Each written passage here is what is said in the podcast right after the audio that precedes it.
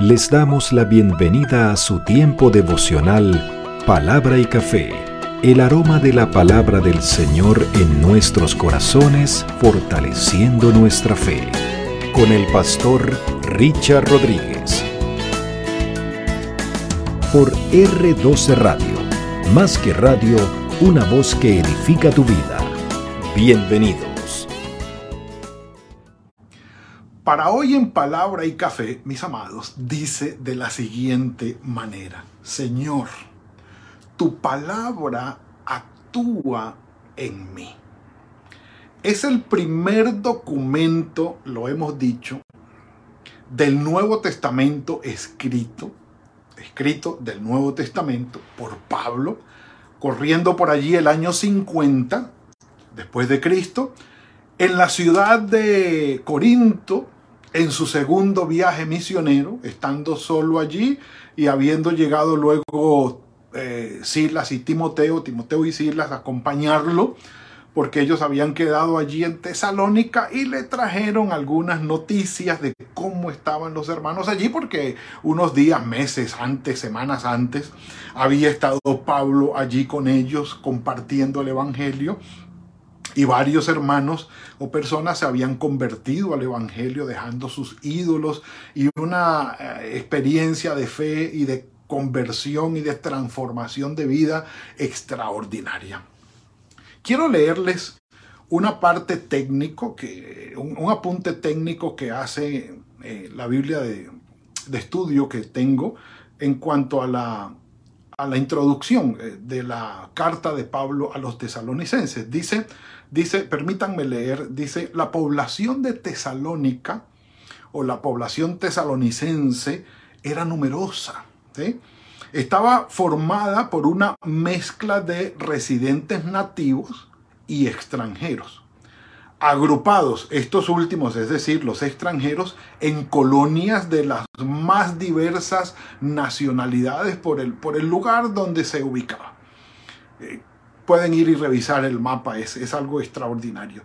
Entre las cuales, entre estas colonias extranjeras, entre las cuales se contaba la colonia judía, dato importante para hoy que debía ser importante esta colonia judía en Tesalónica, puesto que disponían de su propia sinagoga.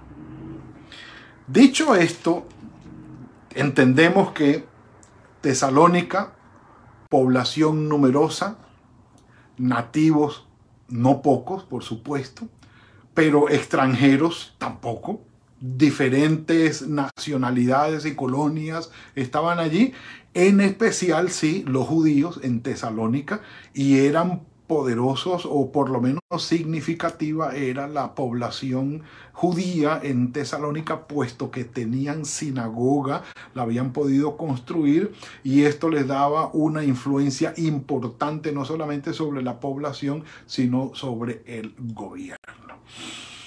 De allí el alboroto que armaron, como alborotaron los judíos la ciudad para irse contra Pablo en especial y Jasón que los recibió.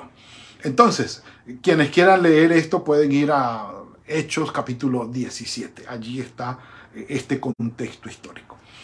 En el capítulo 2, volvamos al texto entonces. Desde el versículo 13 al 16 hay una parte importante que Pablo viene relatando su ministerio allí en Tesalónica. Ya les dijo a los hermanos cómo padecieron y cómo ellos en medio de la persecución recibieron la palabra del Señor. El Señor eh, los bendijo llevándolos allí y demostrando Pablo su amor para con ellos como una madre que da la atención a sus hijos y llegaron a ser muy, muy, muy queridos que querían entregarse ellos mismos. Pero además... Pablo describe cómo los exhortaban, cómo los consolaban, cómo les encargaban que, que, fuesen esos testigos dignos del Evangelio del Señor. Pero sigue hablando Pablo en el versículo 13 y miren lo que dice. Capítulo 2 de la primera carta a los tesalonicenses, versículo 13. Dice, por lo cual también nosotros damos gracias Es la segunda vez que Pablo menciona la, la acción de gracias por los tesalonicenses. Dice, también nosotros damos gracias a Dios sin cesar. Y miren lo que va a resaltar Pablo aquí. Porque cuando ustedes recibieron la palabra del Señor, oído a esto, cuando ustedes recibieron la palabra de Dios, que ustedes oyeron de nosotros, la recibieron no como palabra de hombres, sino, según es verdad, la palabra de Dios, la cual actúa en ustedes, los creyentes. Ustedes, hermanos, vinieron a ser imitadores de las iglesias de Dios en Cristo que están en Judea, pues han padecido de los de su propia nación las mismas cosas que padecieron ellos de los judíos. Ah, explico esta parte. ¿Por qué Pablo dice que los tesalonicenses llegaron a ser imitadores de las iglesias que estaban en Judea? O en Jerusalén, en Israel. Estamos hablando de eh, el norte de, Grecia, eh, de Europa. Estaban bastante lejos. Para llegar allí o atravesaban el mar Mediterráneo por Chipre y se iban costeando la, la eh, ¿cómo se llama? Lo que es hoy Turquía, Asia Menor en aquella época y, de ahí caminar hacia allá o sencillamente se iban por todo lo que es Asia Menor o, lo que es hoy Turquía a, pie y, pasaban para allá. ¿Por qué Pablo dice esto? Porque los hermanos en Judea sufrieron, en Jerusalén y alrededores, sufrieron la persecución de los judíos contra ellos. Y ahora en Tesalónica, cuando llega el Evangelio, pues sí, los judíos son los primeros que se convierten al Señor. Eh, los gentiles también, es decir, los no judíos, pero los judíos fueron los primeros que eh, tuvieron ese acercamiento y esa conversión al Señor. Y los mismos hermanos de ellos, viendo los que ya se habían pasado del judaísmo, del judaísmo al cristianismo, empiezan a perseguirlo. Como decía mi padre, no hay cuña que apriete como la del mismo palo. Un café por eso. Como cuando tú conoces del Señor y empieza tu familia a perseguirte, a hacerte chistes, sátiras y desprecios o desplantes por la fe tuya en el Señor Jesucristo. Entonces Pablo dice, ustedes se parecen a las iglesias de Judea porque están los dos están siendo perseguidos por sus hermanos los judíos. Pero bueno, ustedes han padecido de los de su propia nación. Y dice, ellos mataron al Señor Jesús y a sus propios profetas y a nosotros nos expulsaron. y pues, por supuesto, pues, Pablo no era la primera vez que le pasaba esto, ya eh, el testimonio que da de lo que le pasó en Filipos, pues eh, era lo, más reciente que tenía, pero Pablo ya era un hombre experimentado en sufrimientos. ¿Cuál es el punto, mis amados? La verdadera fe en el Señor Jesucristo es probada, es puesta a prueba las dificultades que nosotros como creyentes y como hijos de Dios enfrentamos en la vida, cualquiera que sean, son una prueba para nuestra fe, para ver de qué calidad es nuestra fe. Primero si la tenemos o no, en verdad. Porque Depende de cómo nosotros reaccionemos o, respondamos a la adversidad, al conflicto y al problema, va a demostrar si nosotros tenemos fe en el Señor Jesucristo y de qué calidad es esa fe. Entonces, la, persecución que se generó tanto con Pablo, Silas y Timoteo como eh, eh, misioneros, tanto como con los hermanos que iban recibiendo la palabra, todo esto generó una prueba de la fe. Y quienes con fe verdadera enfrentan la adversidad, salen fortalecidos y salen victoriosos en el Señor. lo he dicho. Un café por eso. Mm. Está muy bueno, muy bueno. Y que el Señor nos bendiga. Que el Señor nos bendiga. Entonces, ellos dicen, estos mataron, versículo 15, al Señor Jesús, a sus propios profetas, a nosotros nos expulsaron, no agradan a Dios y se oponen a todos los hombres. También, como decían, o como dice el famoso dicho, ni rajan, ni prestan el hacha, ni se quitan del rajadero. O sea, ni creían ellos como debería ser, y a los que creían querían creer, los perseguían y se los prohibían y se quedaban allí para ver que, quién, quién más seguía, para hacerle oposición, para molestarlo, para generarles adversidad. Y dice Pablo, ustedes recibieron la palabra del Señor en ese contexto de adversidad. Poderoso, poderoso dice, impidiéndonos, versículo 16, hablar a los gentiles para que estos se salven, es decir, a los que no eran judíos.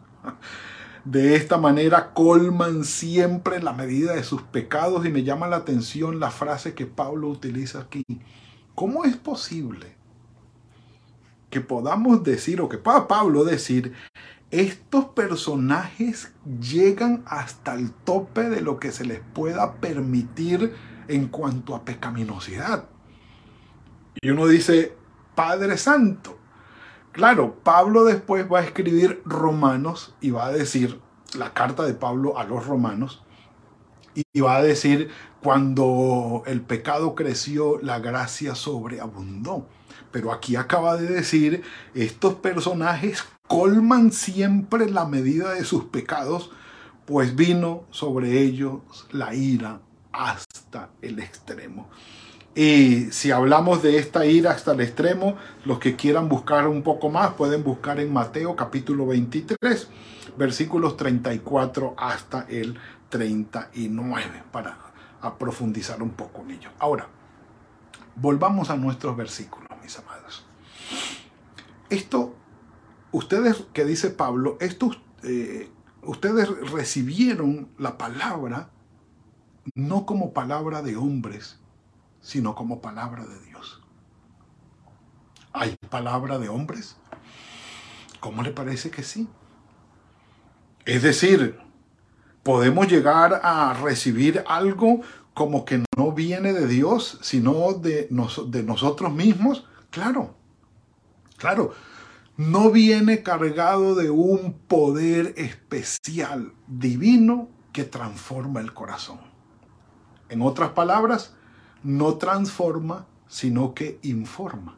Es decir, solamente nos deja saber palabras, propuestas, tal vez eh, algunas frases de ánimo, de aliento, y de vamos que tú puedes, el Señor te va a ayudar y toda la cosa, pero no hay una transformación porque Pablo ya le estaba le había dicho a los a los, eh, ¿cómo se llama? A los tesalonicenses, eh, estos mismos, capítulo 1, versículo 9, ellos mismos cuentan, es decir, la gente eh, de Tesalónica contaba de, de, nosotros, cómo nos recibieron ustedes y cómo ustedes se convirtieron de los ídolos a Dios para servir al Dios vivo y verdadero y esperar en Jesucristo.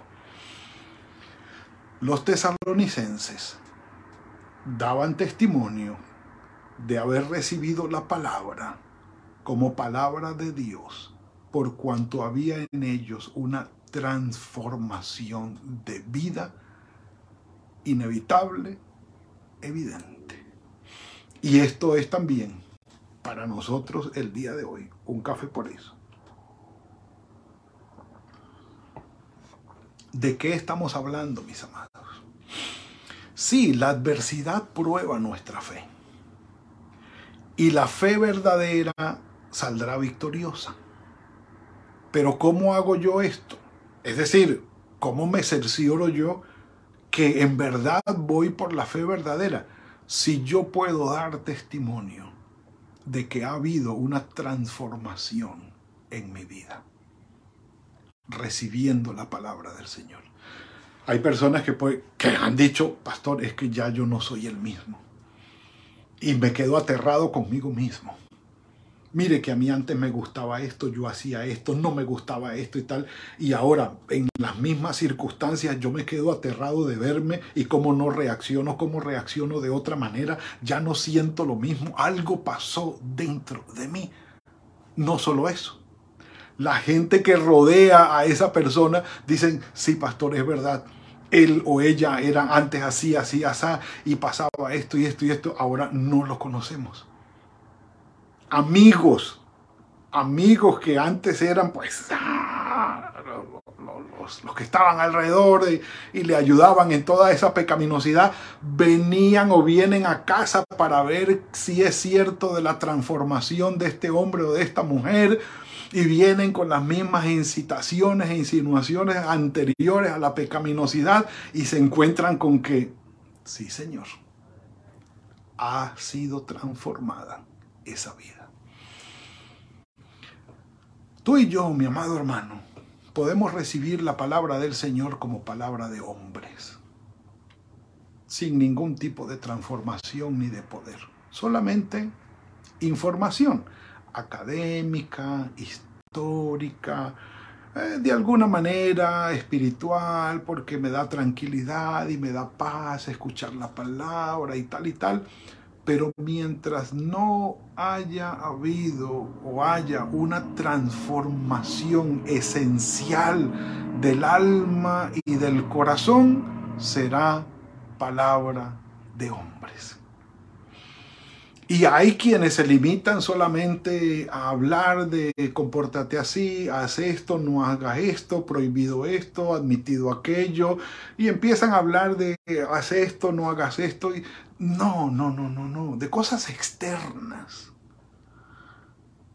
Hay que hablar la palabra del Señor, nuestro Señor Jesucristo, muriendo por nosotros, trayéndonos el perdón de nuestros pecados detrás del arrepentimiento nuestro, el Señor dándonos una nueva vida y haciéndonos templo de su Espíritu Santo, transformados, nacidos de nuevo.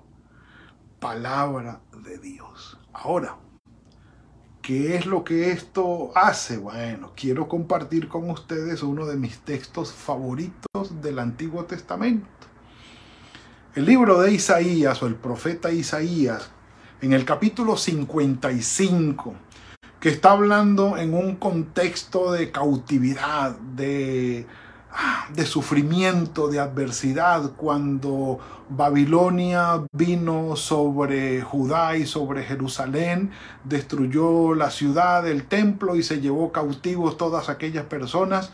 Eh, en este en esta segunda parte del libro de Isaías, el, profeta Isaías escribe desde ese contexto una palabra de esperanza, una palabra especial del Señor para esos tiempos y para, para esas personas. Dice Isaías capítulo 55 versículos 10 y 11. Porque como desciende de los cielos la lluvia y la nieve, y no vuelve de nuevo al cielo, sino que riega la tierra y la hace germinar y producir, y da semilla al que siembra y pan al que come, así como el agua y la nieve caen y surten ese efecto sobre la tierra, dice, así será mi palabra que sale de mi boca. No volverá a mí vacía, sino que hará lo que yo quiero y será prosperada en aquello para lo cual la envié.